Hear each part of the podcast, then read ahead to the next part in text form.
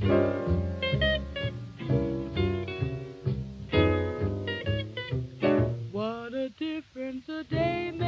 everyone! 長谷川淳です。Welcome to Glenwood Heart to Heart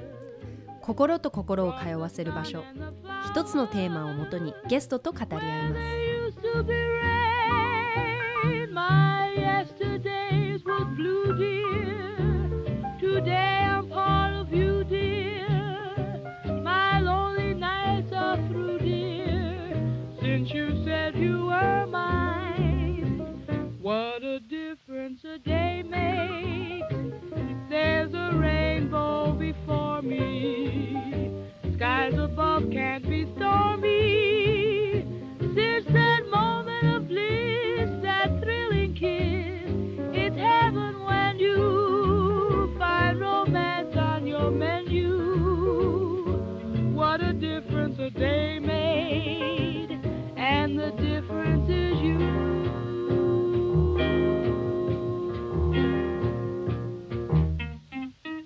回のテーマは The Ethical Movement 今日はこの方と一緒にたくさんお話ししたいと思います。エシカル協会代表理事末吉理香さんです。こんにちは。こんにちは。はじめまして。末吉理香と申します。私、じゅんさんの大ファンなので今日は本当に嬉しいです。ありがとうございます、えー、嬉しいですもう私、はい、すごくエシカルに興味があるのでもう、はい、いっぱい質問していきたいと思います。ガシガシ来てください、はい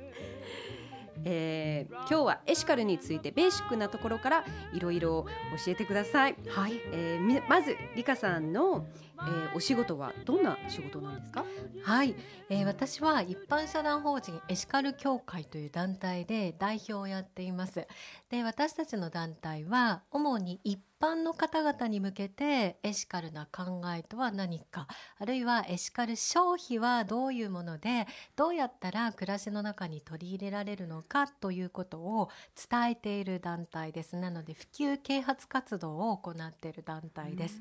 であの一般の人たちがエシカルの意識が高まった時にエシカルなものを買えなかったりエシカルなサービスを受けられないとストレスになるので私たちは同時に企業とかブランド側に向けてエシカルなものづくりをしてください。とかあるいはエシカルな経営をしていってくださいっていうような働きかけをしています。なので一般の人たちと企業やブランドをつなげるような、まあ、そういうような役割を今しています。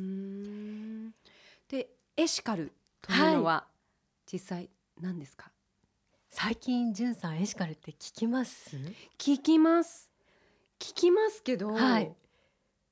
なんか正しいこと？自分の中ではなんか正しいことっていうの、だけどいろいろあり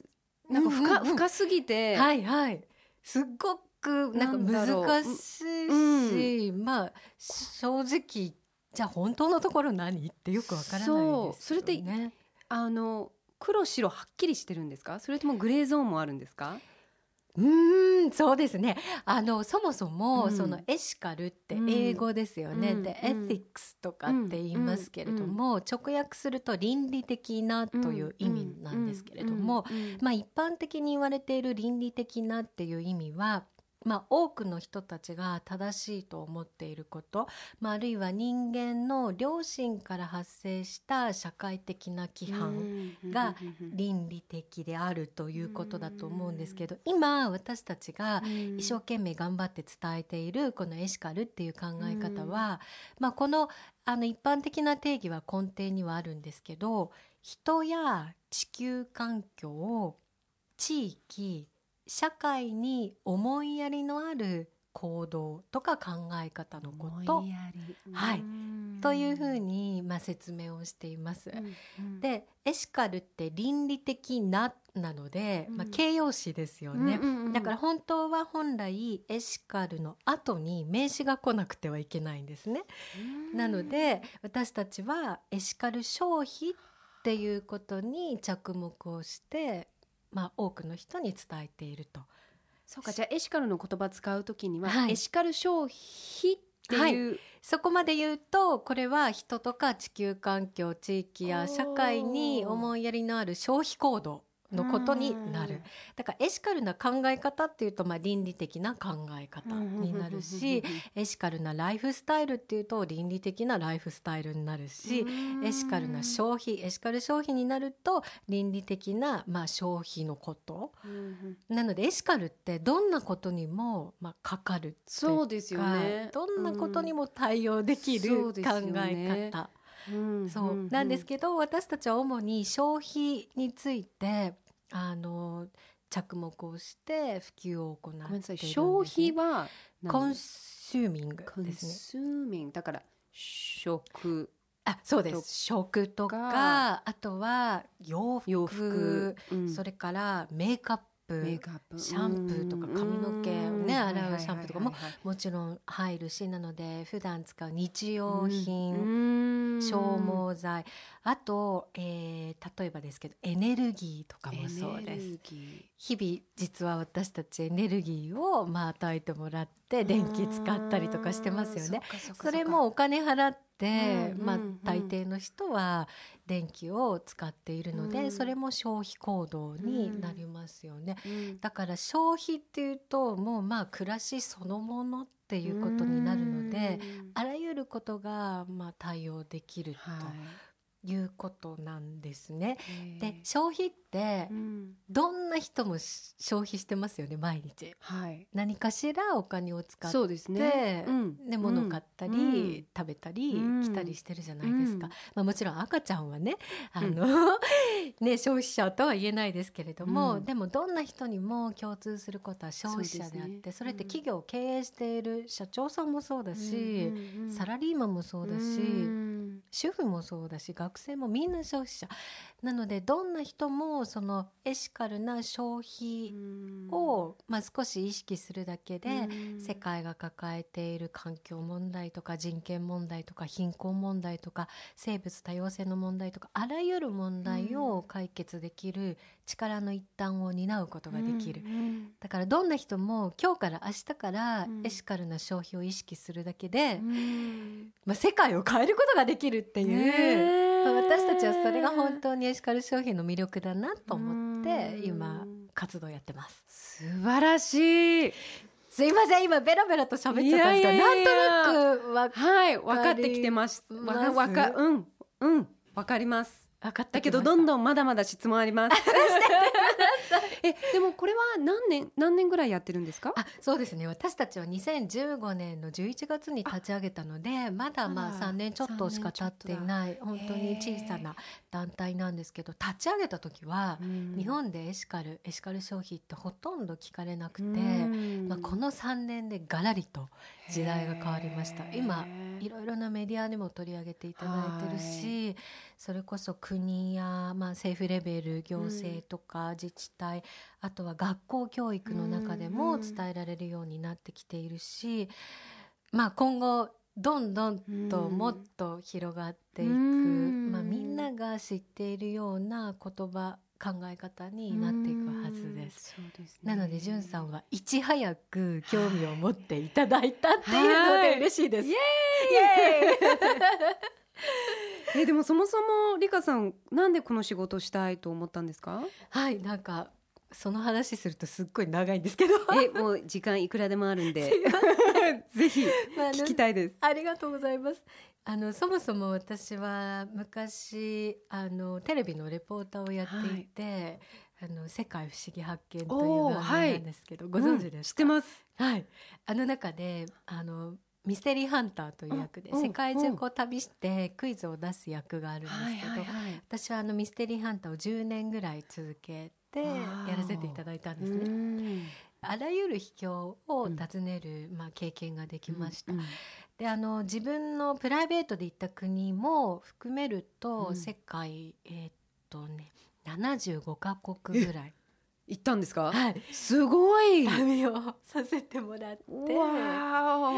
そうなんです。でも世界200何カ国今何カ国でしょうね。だからまだ3分の1ちょっとしか行ったことないって。考えると世界広いですよね。広いですね。ね。そうなんです。でまああのそこでいろいろな国回る中で一つ自分なりに見えてきたことがあって、うん、でそれは何かっていうとまあ、この世界っていうのは一部の利益や権力のためにまあ、多くの弱い立場の人とか、うん、まあ、あるいは美しい自然が犠牲になっている構造だっていうことだったんですね。でこれってなんか大人だと誰でも頭では分かってるじゃないですか、ん、なんとなく。そうですね、うん、でも実際にそういう弱い立場の人たちにと話をしたりとか、美しい自然を見に行って行って、まあ、本当に世界っていうのはこういう構造なんだっていうのをもうひしひしと感じてすごく胸が痛んだんですね。そうね知ってはいるけど、うん、直接見ることとか感じることはないですよねそのダークサイドっていうのは。そうそうなんですよ。でもそれを経験したんですよね。そうなんですで一番のまあショッキングだった、まあ、私のターニングポイントになった場所がアフリカのタンザニアっていう国なんですけど、タンザニアにはアフリカ最高峰のキリマンジャロっていう山があって、はい。はい、まあえっとねえー、標高6,000メートル。で私はその6,000メートルの山に登頂したんですね。うん、あの妹さんより先に。すえ すごくない？はい。すっごね私あの高尾山っていう日本の東京の山、はい。うん、あれ600メートルなんですけど、うん、それにしか登ったことなかったのでキリマンジャロに登ったと。でなんでそんな大変な思いして登ったかっていうと実はキリマンジャロの頂上に氷河が横たわっていて、はい、私が登ったのが2004年の終わり、はい、2010年から20年の間に地球の温暖化で、はい、その氷河が完全に溶けてしまうだろうっていう科学者たちの発表があったんですね。でどのくらい溶けているのか見に行こうという旅で、まあ、頂上まで登った。で途中1900メートル地点のところに暮らしている、まあ、子どもたちが通う小学校があったので訪ねたんですね、うん、そしたら子どもたちが植林活動をしていて植林活動って何ですか？木を植えていたんですよ。一本一本。へね祈りながら木を植えていて何と祈っていたかっていうとどうか再びあの氷河が大きくなりますようにって祈りを込めながら木を植えていった。そうで結局彼らは知っていたんですね。その氷河が溶けてるっていうこと。でその氷河の雪解け水の一部が彼らの生活用水つまり生活で使う水となっていたのでなくなってしまうっていうことは死活問題。もう生きていけないかもしれないっていう問題。で、ね、その子どもたちに私は背中を押されて、僕たち私たちあんな高い山は登れないから代わりに上まで登って見てきてって、背中を押されてで最後まで登ったんですけど、うん、まあ登ってその見た光景がものすごいショッキングで、まあ、本来は本当にこう広く頂上を覆っていた氷河が大きく減退していて残りがわずか1割から2割ぐらいだったんですね。でものすごくショックででまあ私は当時伝える仕事をしていたので、うん、まあ、できればこういうことが起きているっていうことを日本の人たちに伝えたいと。うん、で伝えるだけじゃなくってまあ何かこう解決に道、ね、解決に持っていけるような、まあ、そういう活動を始めたいと頂上で決心をして、まあ、山を降りてきた。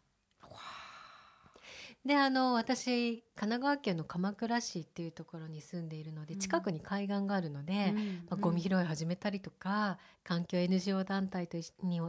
の中でお手伝いしたりとか、まあ、いろんなことやり始めたんですけど環境問題ってものすごい幅が広いじゃないですか。そうですよね。ねでなんか自分が一人何かやってもこれって一体意味があるんだろうか響くのってね。ねちょっとなんなんかこう悶々としたあの時期があってでそんな時に出会ったのがフェアトレードっていう考え方だったんですね。はいはいはいでフェアトレードをずっとずっと長年推進されてきたサフィア・ミニーさんというイギリス人の女性がいらして、まあ、彼女は1990年にご主人の仕事で来日して、うん、で当時日本ではオーガニックとかフェアトレードのものを買えるお店がほとんどない、うんうん、でないのであれば自分で作ってしまおうって言って、本当に東京でフェアトレードのブランドを立ち上げた方なんですね、そのサフィアさんっていう方が。東京で？東京で。イギリスではなく東京で立ち上げた方。えフェアトレードが始まったのは東京？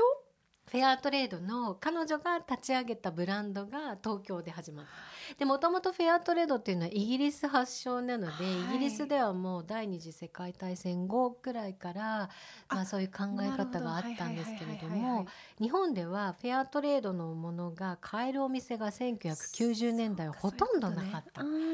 なのでじゃあ自分が作っちゃおうって言って本当に彼女はそのブランドを立ち上げたんですね。うんうん、でそのブランドの名前がピープルツリーというブランドで今では日本で最大のフェアトレードのブランドなんですけど。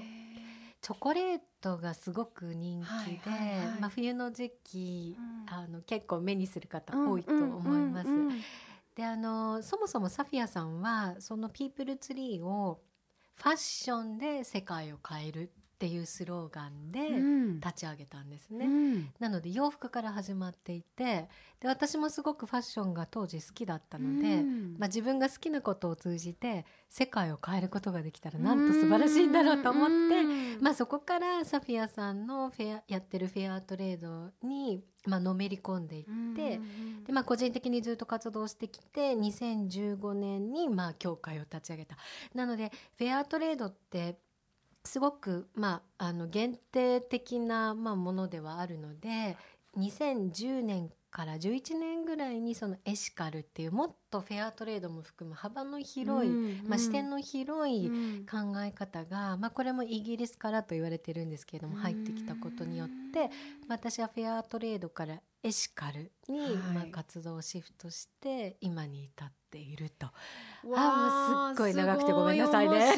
い。なんか映画を見てる見てるかのようになんかいろいろあの想像ができた。いやでもさっき子供たちのタンザニアの話をしたらじゅんさんの目がうるうるうるんだって。もうねやっぱり、あのお子さんをお持ちだと特になんかそういうところってすごくこうなんかシンパシーを感じますよね。感じた。で話なんか伝え方がもうなんかもう、えー、いや泣かないで。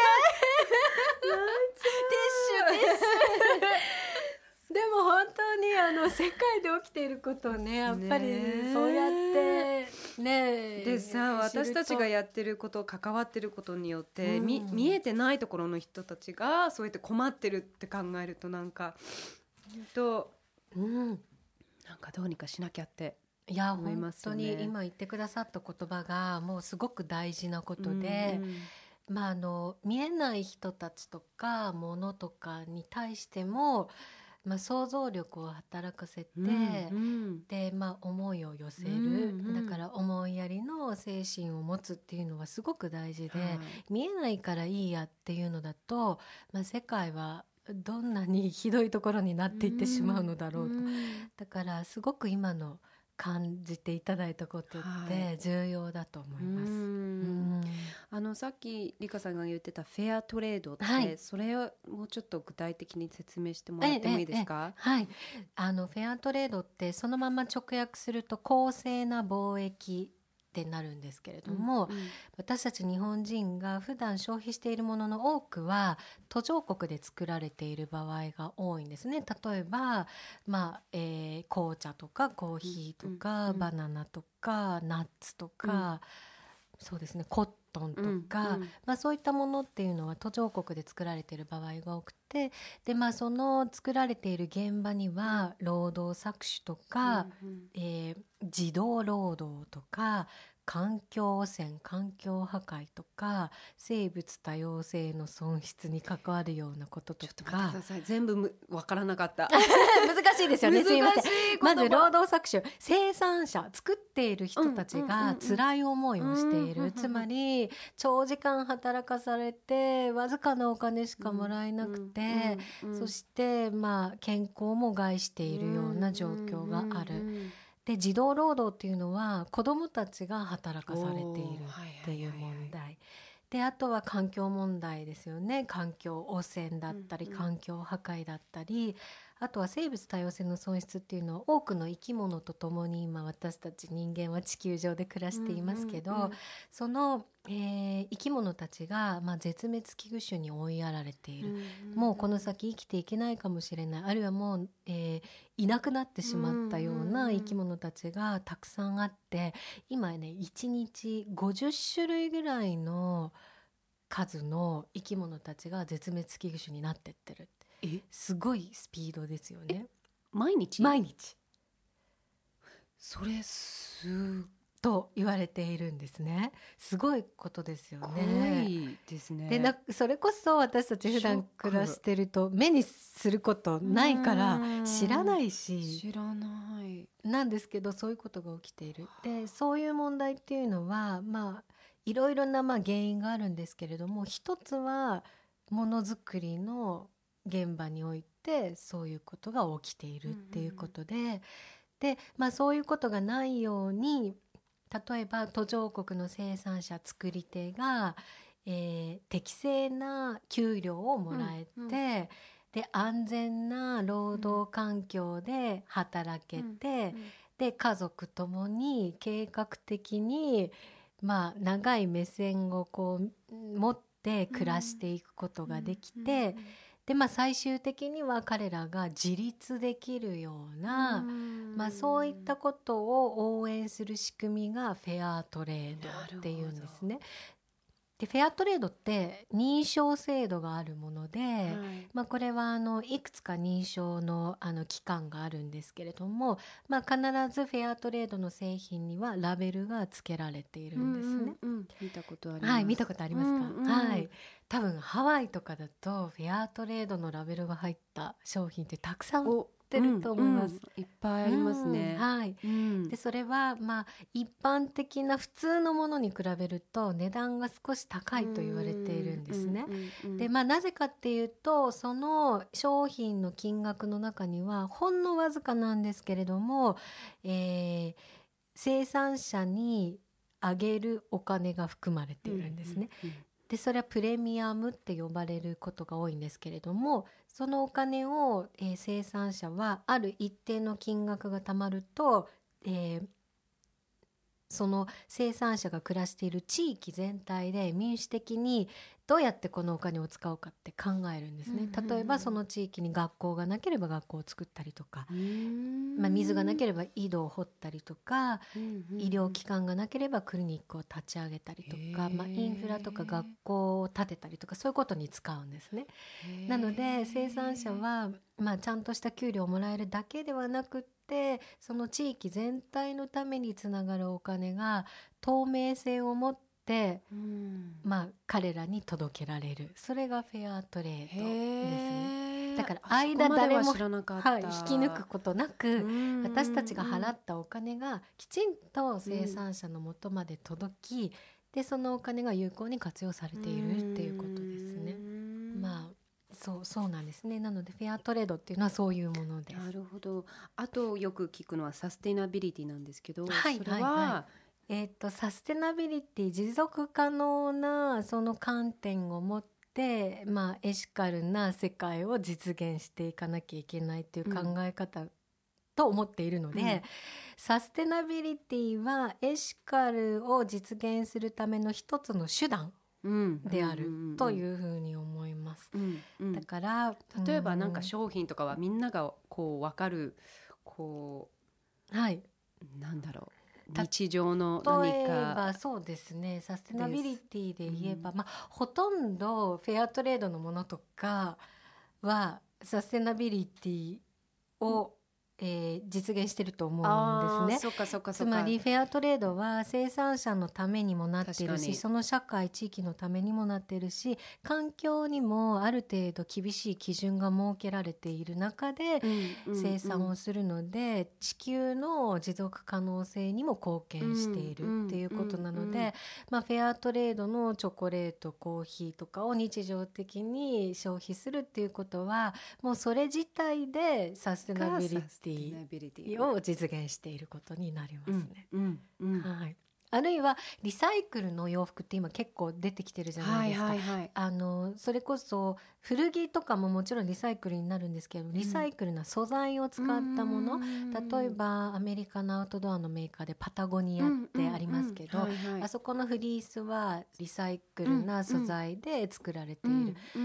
うんうんって考えるとこうぐるぐる循環していくのであの洋服もサステナビリティに貢献することにつながっている。であのブランドは私たちからすると、まあ、エシカルなブランドであるっていうふうに捉えているので。なるほどなるほど、はい、なんとなく分かってきました。この循環このこう、はい、常にこう回っている、そうですね。循環はすごく大事なキーワードだと思います。うんうん。うん私もファッションの仕事をしているのであのエシカルとファッションのあの関わりがあのすごく気になるんですけど、えっと、買う側は何を意識して買い物をすればいいですか、まあ、さっき言ってた、まあ、そういうマークを探すとか、はい、そうですね。えでも洋服だとそのマークってあのだんだんと増えてきていますね。うん、まず、えーと、一つできることは、うん、今ジュースさんがおっしゃったように認証ラベルっていうものを目印に買い物をする。で洋服だとですねオーガニックコットンのマークこれいくつもまた認証のマークがあるので、はいまあ、消費者はオーガニックコットンだけでもいくつかあるんですね。アメリカのとかヨーロッパのとか。あのまあいろいろあるんですけれどもまああの認証ラベルがちゃんとついているものですので、うん。うん、それでも洋服のタグについてるのか。洋服のタグに、えー、一緒についてます、ね、ついてる、はいはい。で、まあ、認証マークがついていると、まあ、保証はされているので、まあ、間違いはないだろうということですね、なのでオーガニックコットンの認証マーク。あとはフェアトレードの認証マーク。フェアトレードもコットンが、うんうん、フェアトレードのコットンがあるので洋服でもある、じゃあフェアトレードしかもオーガニックコットン、はい。うんうん、あとはえっ、ー、となんだろうな伝統工芸っていうのも実はエシカル消費の一つで、うん、あの日本各地に例えば藍染めとかあはいはいはい、あとは例えば京都の美しい織とか、うん、いろいろあるじゃないですか。うんうんうん、でそういったものを伝統的な技術を使って作られた洋服とかそういうのもエシカルなファッションになるんですね。えーと染めるっていうはいはい、例えば、日本の徳島とか藍染めが有名ですよね。なのであの藍染めされた、まあ、洋服とかを買うっていうことも、そのエシカル、はい、その伝統工芸伝統的な技術を支えていくっていう意味でエシカルになる。あなるほど、はいあとは最近結構着物をリメイクしてなんかかっこいいスカジャンとかあとはなんかこうねワンピースに仕立てたりとか、うんうんうん、そういうリメイクされたものも出てきているので、うんうん、まあ、私たちはそれもエシカルなファッションだなと思ってます。あとはまあ、少ないですけれども障害者の方たちが作った、まあ、洋服、あるいは、えー、っとポーチとか、そういったものもエシカルなものですし、まあ、本当にあのすごくエシカル消費って幅が広くて、あのあらゆるなんだろう消費のスタイルが入るんですね。なのでこれだけっていうことではないので、まあ、自分が一番関心のある社会的な課題の中からじゃあ自分はどんなエシカル消費ができるかなって考えてみてもらうといいかなと。今日私が持っているこの名刺入れなんですけど今ね聞いてらっしゃる皆さんは見えないと思いますがこれ何でできてると思います？今やっと見えた。見えました。すごいなんかす可愛いシルバーのポーチが見えたんですけど、はい、よく見るとあの缶のなんていうの？あれ？じゃない？正解です。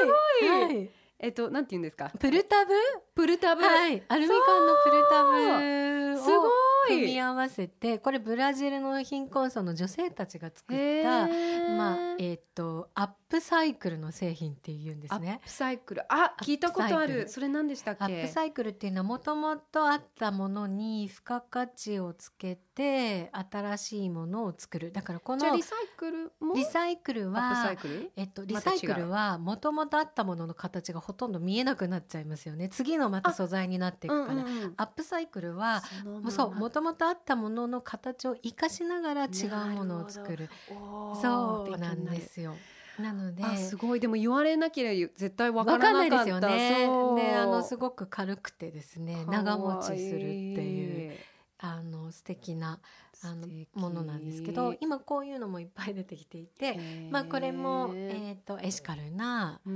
うん、まあ、ファッションの一つになるかなというふうに思います。自分のこうフィロソフィーっていうか自分の考え方に近いものを例えば、まあ、ファーを買わ動物がかわいそうだからファーは私は買わない。それは、はいそれもエシカルもちろんです、うんうんうん、動物福祉って言うんですけど、うんうん、あのファーを使わない、あるいは、うん。うん、まあ、あの本物の皮は身につけない、うんうん、そういう選択ももちろんエシカルで。でとても重要ですね、うんうん、だから今じゅんさんがおっしゃったように自分が一番響くところで実践してもらえばいいと思ってるので私はそれをマイエシカルって呼んですけど、ね、はい、だからマイエシカルは Your エシカルじゃなくて大丈夫っていう。そうなんです。だから、うんうん、マイエシカルと Your エシカルが違うので、うん、いろいろ意見交換するとまたすごい楽しい、そうですね、うん、それはすごくいい気持ちいい。気持ちいいですよね、うんうん、であそんなことやってるんだったら自分もできるかなって思ったりとか、えー、じゃあそのさっきのファーの話じゃないに戻るんですけどエシカルなファーの買い方とかはあるんですか？エシカルな。ファーはもう完全にの。本物の毛皮は買わないという refuse っていう断るっていう、うん、まあ、うん、そういう気持ちが、まあ、そもそもこれもエシカル消費に入ると思うんですけど、うんうん、まあ、その代わりどうしてもそういうファーのようなものが欲しいと思えば、うんうん、今結構エコファーって言われている、まあ、本当に本物の毛皮そっくりの素材を使って、うん、えー、ブランド側が作っているもの結構出てきているので、うん、あのフェイクファーですよね。そう全然わからない。わかんないですよね、うん、そうなんです本当に最近すごいここまでわからないんだったら、うん、わざわざ本物使う必要ないよねって思いますよね。まあ実際にその裏側の現場なんかを知ってしまうと余計にやっぱり本物は持ちたくないというふうに思ったりもしますけれどもそうなんですよ。ほとんどわからないので、まあ、あったかさは違うかもしれませんけれども、ね、だからそういったことを選択する。ただそれはあの認証とかラベル、マークがついているものではないので、まああのブランドがこれは本物ではないものを使っているっていうふうに言ってれば、まあいいのではないかなとは思いますけれども。ね、あとオーガニックコットンそのコットン、はい、ななんでオーガニックがいいのかという。はい。あのコットンで食べられない農作物って言われてぐらい育てるのがすごく大変なんですね、うん、だから当然たくさんの農薬殺虫剤、除草剤、化学肥料を使うんですね。でそうすると何が今起きてるのかっていうと、えー、コットンを作っている人たちが1年間で農薬とかの被害で3万人亡くなっているんです。3万人です。1年間に。でその、えー、農薬とかの被害によって健康被害で苦しんでいる人たちが300万人いると言われてわものすごい数なんですね。つまりその作っている現場の人たちが実は一番苦しんでいてで結局そのコットンを作ってくれているのに使うのは私たちですよね。でその作っている人たちのことを知らないと、ぱりこれは非常に危険なことだなと思っていて、ね、まあ、なのでまずオーガニックコットンっていうのは作っている人たちにとって優しいってことが一番,、番。あとは環境にとっていいと。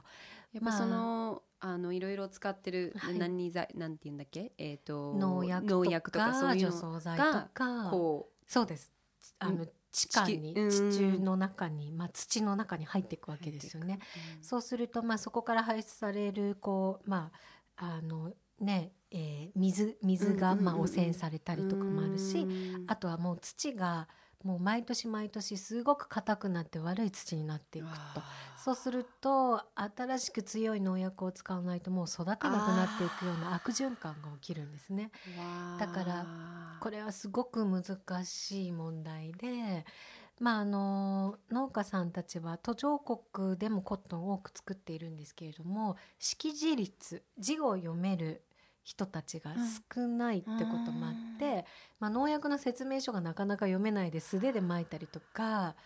まあ、あのマスクしないで撒いたりしてそういう結果病気になる人たちも多いんですけれども、まあ、なのでオーガニックコットンっていうのは生産者と環境にいいんですね。で私たち買う側にとってはもちろん敏感な肌の方とか、うん。うん、赤ちゃんとかはオーガニックコットンいいと思いますけれども、ほとんどの人はもう感じないレベル。ですよね。はい、で逆に買う時高いじゃないですか。高いね、オーガニックコットンってだから手が出ないんですけれども、まあ、その背景をきっちり知ることでまあうん少し高いけどオーガニックコットン買ってみようかなと消費者に思ってもらったり、まあ、あるいは一生懸命農家さんたちの方に働きかけることでオーガニックに切り替えていってもらう、まあ、そうすることで取れる量が増えると商品が少し安くなるかもしれない。っていうことでまあ両方への働きかけ。どうすればえっ、ー、とえーとえーと、安安くなるっていう、はい、一つは、うん、えーと、消費者が、えー、オーガニックコットンをなるべく買おうとして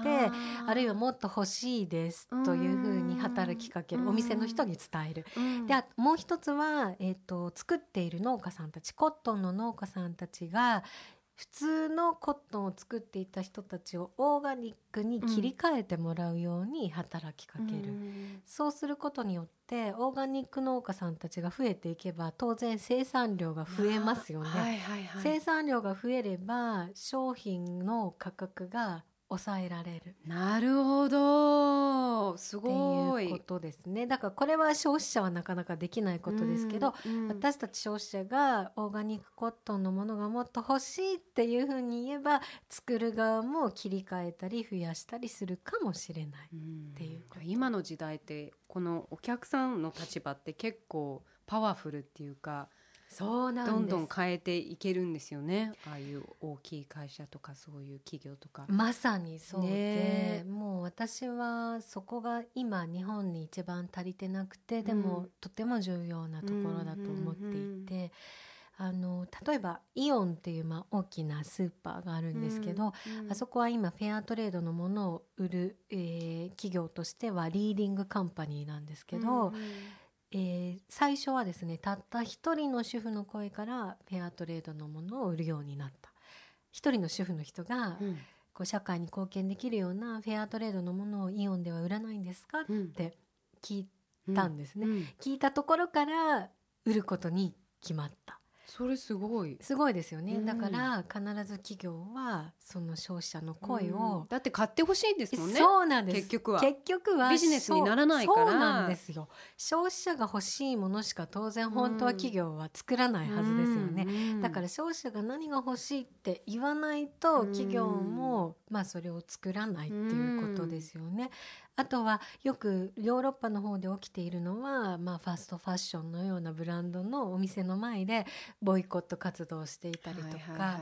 まあ、血塗られた洋服は買いたくないっていうような声を消費者が上げると、まあ、それに対応して少しずつ労働環境を変えていったりとか、なので私たちの声っていうのはものすごく大きくてパワフルなんです。そう。すごい。あのそのお客さんその買う側はどうしあのどうすればこうもっとエシカルなお買い物ができるってさっきあの聞いたんですけど逆に作る側それもじゃあ一緒なのかな？答えは一緒なのかな？作る側。作る側は、うん、そうですよね。作る側はやはりあの自分たちが作っているそのもののこなんでしょうつもものを作っている工程を全てチェックして、うんうん、そのサプライチェーンの中に人とか地球環境とか地域社会に犠牲を生んでいないかリスクがあるものじゃないかっていうのを一つ一つ確認をしていかないといけない。で今、まあ、グローバルな大きな企業であればあるほどそのサプライチェーン上でそういうリスクがあるっていうと法律に引っかかったりすることが出てきているんですね。だから、まあ、そういうような犠牲を生んでいるような作り方はえー、だんだんとできなくなってきている。まあ、そういう時代に入ってきているんですね。作ってる企業はやっぱり、まあ、エシカルな考えを持って、まあ、自分たちの作っている、まあ、ものがどうかとその背景についてきちんと、えー、確認をしてでそれを消費者に伝えるっていうことが大事だと思います。なるほど。でエシカルにつながるような新しいテクノロジーは出てきてますか？これはですね、うん、本当に技術新しいテクノロジーって、うん、多分エシカルな世界サステナビリティな世界を実現するにはすごく重要だと思っていてまあそもそも例えばですけどもうすでにアプリを使ってあらゆる問題解決をするもの出てきていますよね。例えば食品ロスを防ごうというアプリっていくつも出てきていて、うん、例えばですけど食品ロス？はい。食品ロスって例えば、えっと、スーパーでもう消費期限賞味期限が過ぎてしまって、まだ食べられるのに捨ててしまっているような食材とかってすごく山ほどあるんですね。であのものすごい、えー、量で、これがまあほとんどなんでしょうこのこれを飢餓で苦しんでいる人たちに回せば、うん、その飢餓で苦しむ人たちがいなくなるって言われてるぐらいの量を、まあ、私たちは日々捨てていると。だから捨てなくて済むような、えー、解決方法を生み出しているアプリとかが結構出てきていて。えそれ安く売るとかそういうそうですね。例えば、えーと、もうすぐ、えー、この、えー、賞味期限が切れますっていうような商品がアプリ上に出て、うん、でそれを、えーと、どこどこのスーパーやレストランで受け取れますっていうようななんかマッチングサービスみたいなとか。まあねなんかいろいろななんか仕組みのが出てきていて、まあ、大体結構若い人たちがそういうサービスを考えてますよね。そう。私今日たまたまあのウォーターレスウォッシングっていうのを YouTube で見たんだけど。水を使わない。そう聞いたことあります？それは何を洗うんなんかイギリスかな？のが考えたテクノロジーなんですけど結構なんかあのー、結構大きなホテル企業も使い始めてるってなんか、はい、話題になってたなんか商品だったんですけど、まあ、YouTube の中で見るとね。はい、でなんかすごい小さなお米みたいななんていうのかなものを大量に普通のせ見た目は普通の洗濯機の中に入れて本当に少しだけ水とあの大量のお米みたいなやつでこうガシャガシャやるとそのステインとかそういう汚れを取れるっていうすごいですね。見てわあすごいとかって思って。へえそれもテクノロジーですよねそうそうそう。だからやっぱり水いっぱい使うじゃないですかやっぱファッションとか特に、うんうん。うん、だからですよね、うん、そういうのもいろいろテクノロジーもあのいっぱい出てくることによってなんかいろいろんなものが解決できるのかなってもうまさにこれは本当に日進月歩というか、ね、新しいものが出てくればそれだけ私はエシカルな世界が進む、一歩二歩進んでいくっていうふうに思ってますね。今なんかあの若い人たちが結構そういうのを立ち上げてるって言ってますけど、若い人たちが実は今このエシカル消費とか、エシカルに一番関心を持っている層って言われていて、特にミレニアム世代が、あの一番興味を持っているって言われてるんですね。で彼らはもう中学とか高校の教科書でフェアトレードを学んでいて、うんうん、でエシカルとかエシカル消費っていうのは今後新しい教科書が2021年に中学校、うん、22年に高校の教科書が新しくなるんですけどその中には乗ることが、まあ、予定されている、ね、あすごい。そう。それ大きいですよね。大きいです。だから若い人たちが当たり前のように、ね、そう学校の中で学ぶ日が、まあ、もうすぐそこまで来ている。すごそう。であの高校生とかお金あんまり持ってないじゃないですか、でもやっぱり今いろんなことが起きていて自分たちも何かしたいっていう子どもたちがすごく多くて、うんうん。で面白いことがいっぱい起きていて、うんうん。例えば、うん、と都内のある高校生たちうん。4人組の女の子でみんなすっごい可愛い子たちなんですよ、うん。おしゃれで。うん。で彼女たちはエシカルなファッションについてお。プロジェクトを立ち上げたいって言えってでなんと自分たちがいつもしているネクタイはなんかあの自由らしいんですね。ネクタイをしなきゃいけない制服らしいんですけど、そのネクタイをもう廃棄される捨てられるネクタイをリサイクルショップからもらってきて、うん。でそれをリメイクしてなんかシルバーセンターの人たちとリメイクして、うんうん。ですごいなんかおしゃれなタグをつけて、うん。学校で販売したんですよ、うん。エシカルなネクタイって言って。したらあっという間に完売して。えネクタイをまたリメイクしてネクタイ。そえどうなんかね丈を短くしたりああとちょっとおしゃれなタグをつけたりけまあちょっとのアレンジなんですけど、うんでもすごい。そうあのーリメイクしてでそれをまあ売ったんですね、うん。したらもうすぐに完売してでしかも知らエシカルっていうことを知らなかった友達にもその考え方が伝わって。ただこれがなんかあのソーシャルビジネスコンテストに出てうん。優勝したんすです、ごーい。おめでとうございそうます嬉しい。でも本当にあそういう子たちがいるとうんもう未来は本当に明るいなって思うぐらい。なんかそれがかっこいい先輩ってなって後輩たちも後に継いでるみたいなんですけど、そうそれがすごい。なんかそう。うん。そうなんですよ。もうそういう子たちにももうぜひじゅんさんにも会ってねえ。いただきたいです。会いたい。そうなんですよ。だから楽しいですね。このエシカルな活動をやってると、うん。もう想像もしなかったようなことをやってくれる人たちがいっぱい出てきていて、えでもあのリカさんが今一番こう多分長い道のりっていうか一長生いです一生です。ね続く、はい。ライフワーク。ね問題だとは思うんですけど一番すぐにこの目で見てみたいこう変化っていうのは何かあるんですか？一番すぐ見てみたい変化。あなんかいい質問ですね。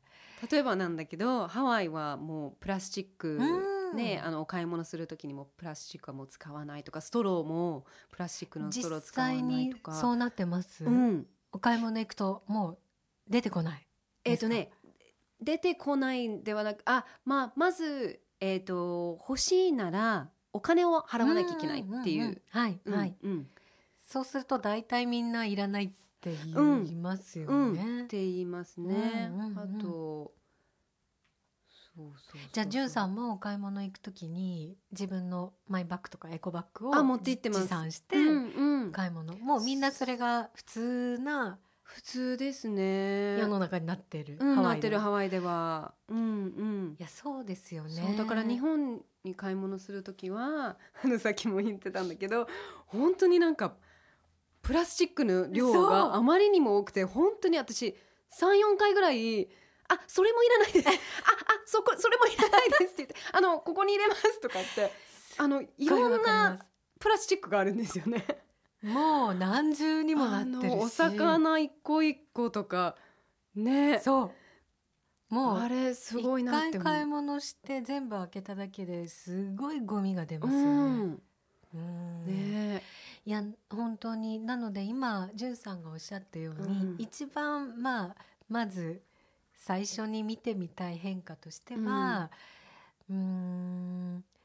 そうですね。ちょっとハードル高いかもしれないですけど、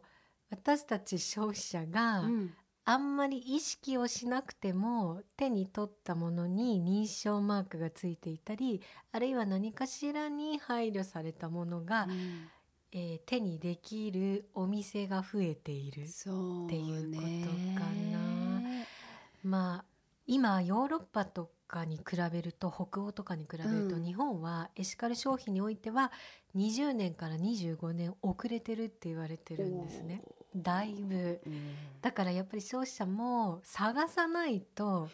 見つからないっていう世の中。だからそれをちょっとこう頑張ってもらってなんかホールフーズみたいなそういうお店がね、ね、あると。もっともっと増えていくといいなって思いますね。だから当然あらゆるお店が、まあ、プラスチックのレジ袋は、まあ、有料にしてもう渡さないとか、まあ、それももちろん含めての話なんですけれども。あでもそういえば表参道のナチュラルハウスだっけ、はいはい。あれお金取りますね。ねですよね、はい、それはも。うそのお店の中だけのこうルールそれは国のルールとは関係なく自分たちで。はい、今まだ日本だと法律とか条例でレジ袋使用しな出さないっていうのは多分ないですね。ないですね、うん。うん、ただあらゆるもう国が法律で定めているので、うんうんうん、まあね私たちも日本もそうなればいいなと思ってますね。うんうんうん、えどこの国が一番進んでるんですか？えー、とエシカル消費に関して言えば、うん、イギリス。イギリスなんだ。あとは北欧ですね。スウェーデンとかももうかなり進んでますね。なんかびっくりする何かあります？これがもう国全体がこう国全体がえっとですね、うん、法律が変わって、えー、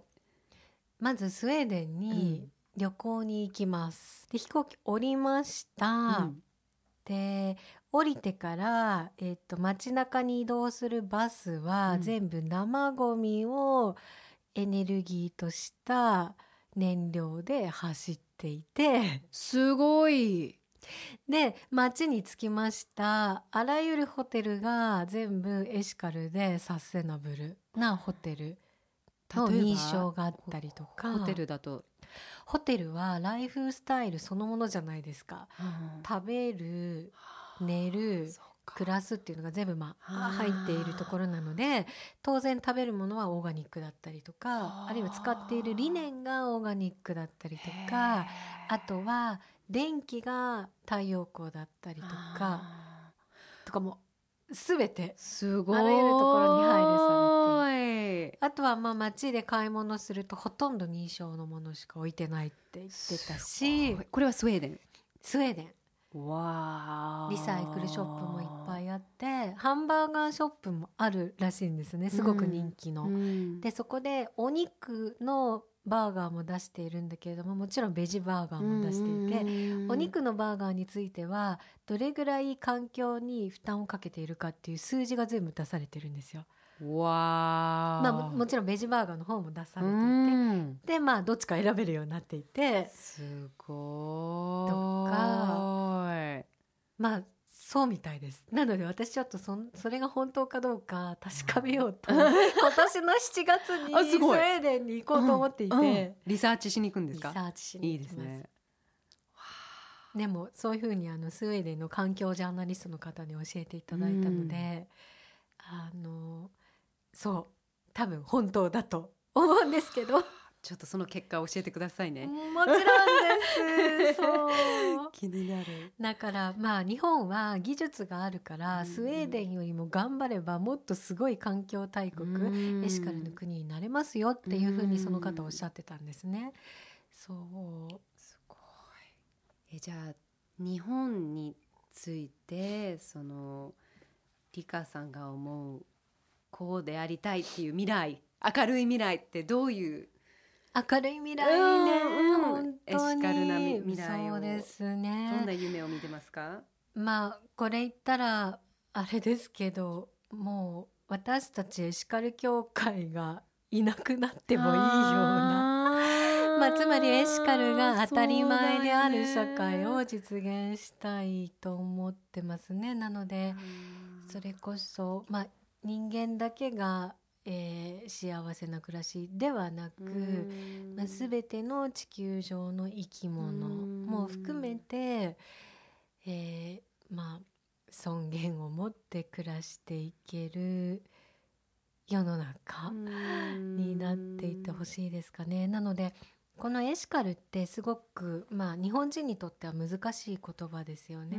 でも実は日本人が古くから大切にしてきた思いやりとかお互い様もったいない。もったいない。樽を知るとかもう本当にあらゆるそういう言葉精神性がエシカルと、まあ、親和性が高いっていうか、まあ、まさにイコールなんですね、だから本当は日本人は世界をリードできる、まあ、国民だと思っているので、もう本当に一人一人がもうちょっとずつでいいので、少しでも意識すれば、まあ、本当に私が理想とするエシカルが当たり前な世界が実現できるんじゃないかなと思います。ねねでもハワイのような自然が豊かなところで暮らしていると、うん、やっぱりこの自然はなくなってほしくないと思うだろうし、それこそ潤さんの子供さらに子供の子供ずっとずっと先の世代までこの地球を美しく残していきたいって思いますよね、うん、きっとね。すごく思います。だからそう日本は今もう非常にもったいない、うん うん、ことをしていると思うので、うん、まああらゆる意味で。もう頑張りましょう。いやもう皆さんで。嬉しいじゅんさんからのその呼びかけはすごく大きいので、ね、皆さんでやれば大きな動きになるし。そうなんですよ。とね、そう。あのうん。一人の100歩がむしゃらに頑張るよりも、100人の一歩の方がもっと大きな力を持って、まあ、世界を変えることができると思っているのでもう頑張ると続かないから、うん、私もエシカルな暮らし100%できてないし、うん、まあね日本に暮らしていたら無理だと思います、うん、もう森の中で1,000人になるしかない。でもまあそれでいいと思っていて、できるところから、はい、それをみんながやってくれたら大きな違いになるかなと思います。いやこの素晴らしい活動をしてくれてありがとうございます。いえいえその私はもうあのただついていきます。いや私がついていくので ぜひ一緒にリードしていってください。ありがとうございました。はいどうもありがとうございます。あとは最後に、あのもっとエシカルについて知りたい方に、はい、えっとちょっとインフォメーションを、えー、あありがたいです、はい、嬉しいです。えっと一つはエシカル協会って調べていただくと、うん、まあ、ネット上に我々のウェブサイトが出てきます、はい、あと協会のフェイスブックもあります、うん、であとは、えーと、私が数年前に書きました「初めてのエシカル」という、まあ、まさにエシカルの入門書となる本が山川出版社というところから出ているのでぜひ手に取って読んでいただけたらと思います。はい、でこの本は、うん、まあ、比較的大人向けに書いたんですけれども、うん、やっぱりこのエシカルの考え方って小さな頃から知ってもらいたいなと思ったので。うん、あの今年2019年の5月をめどに絵本を発売する予定で今一生懸命すごい。ナイスアイディアですね。はい。ありがとうえそれ絶対買います。嬉しいです。いやいやあのお届けいたします。このエシカルの考えって結構最近小学生にも話す機会が多くてそうするとまあどんな大人よりも一番素直に受け止めてくれるっていうことが分かってですね。ああじゃあ小さい子に伝えたいなと思って。はい。本当はね英訳もした方がいいと思うんですけど、十三人。私だか ら いいですよ。やったことないけど。なんか子供たちに読み聞かせとかね。もう全然そこそれはもうぜひぜひ。すいません。勝手に妄想が広がってしまいましたけど。えー、やりたいやりたい。なんかあの絵を描いてくださる方が、京都のお坊さんなんですよ。そう。でまあねそういうお坊さんも古くから、まあ、エシカルな考えを、ね、そうですよね。あの持っておられる方たちなのですごく共感してくださって。はい楽しみです。嬉しいです。ありがとうございました。ありがとうございます。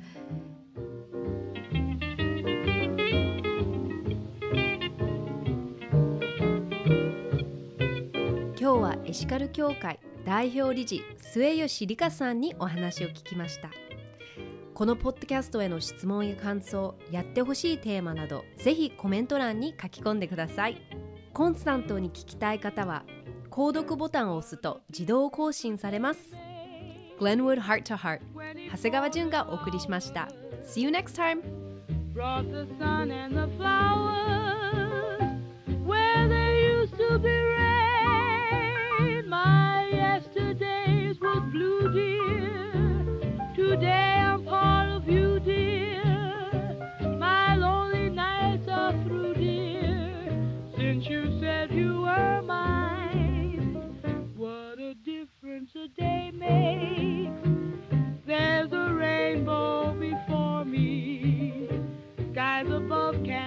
story since that moment of bliss, that thrilling kiss. It's heaven when you find romance on your menu.